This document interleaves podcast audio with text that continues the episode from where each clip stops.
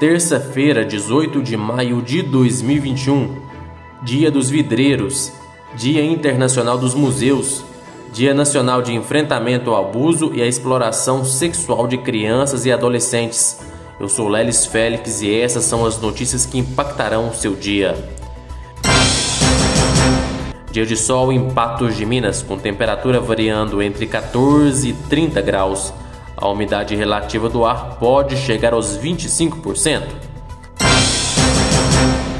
Os vereadores de Patos de Minas pediram ao prefeito Luiz Eduardo Falcão do Podemos a imediata vacinação dos profissionais da educação.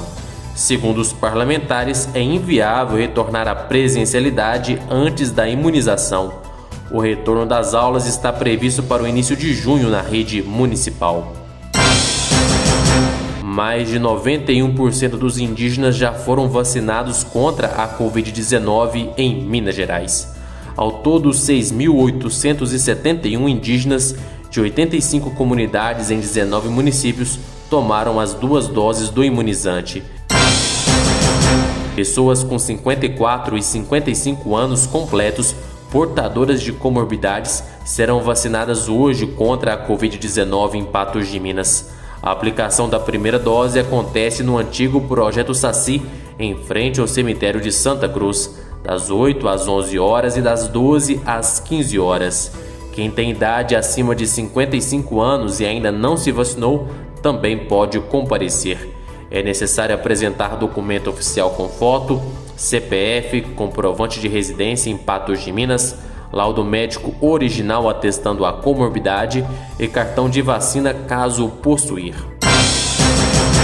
Patos de Minas registrou mais 69 casos positivos de Covid-19 no comparativo entre os boletins epidemiológicos de 14 e 17 de maio.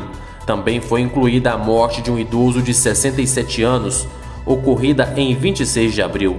13 patenses estão internados em UTIs e outros 36 em leitos clínicos.